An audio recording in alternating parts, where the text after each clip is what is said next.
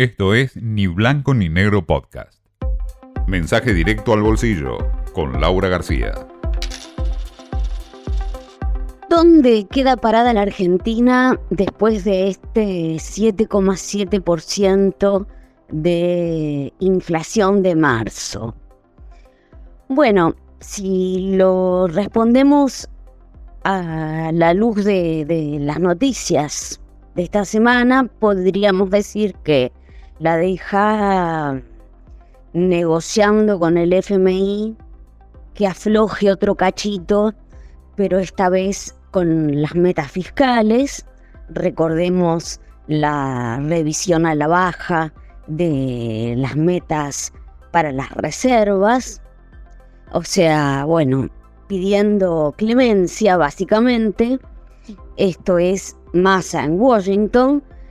Y arrancó el lunes en el Yao Yao un foro en el que se se cruzan, se rozan, hacen pasillo, murmuran, chismean empresarios y candidatos antes de que arranque formalmente la campaña. El 7% claramente se va a colar ahí y va a ser mucho más difícil para el lado político vender lo que vayan a vender a la contraparte porque es mucho lo que hay que remontar.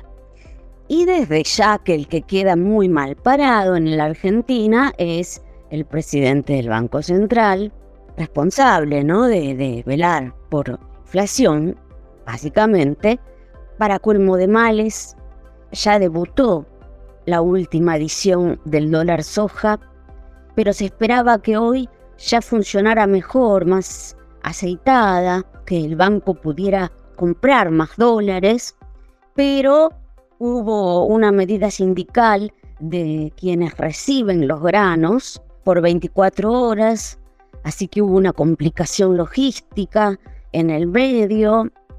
Recordemos que es un precio especial se les da al agro para que puedan ellos conseguir mejor precio y el central comprar un poco más de lo que venía comprando.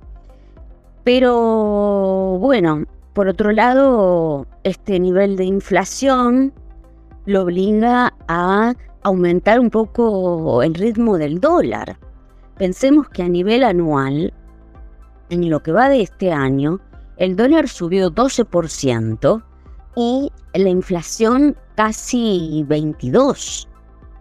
O sea que el dólar puede pegar un salto en cualquier momento. No lo quiero decir así, pero puede deslizarse en forma bastante más acelerada en cualquier momento.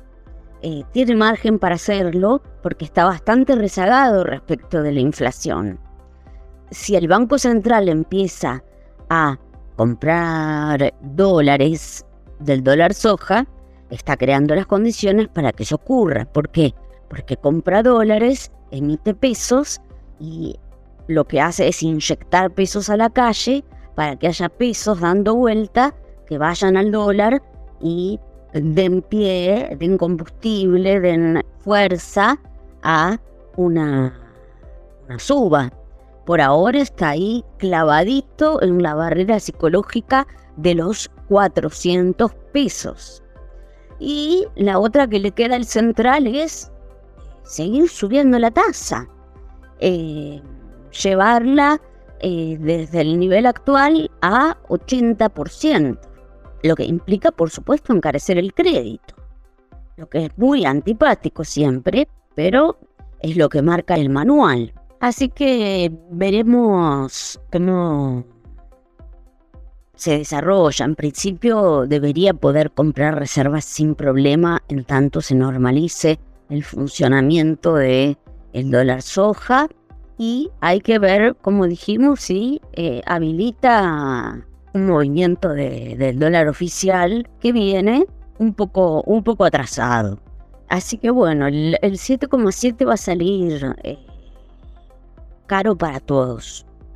Y las consultoras ya están advirtiendo, les digo, que el mes que viene no va a ser demasiado fácil porque probablemente no baje mucho, sea 7.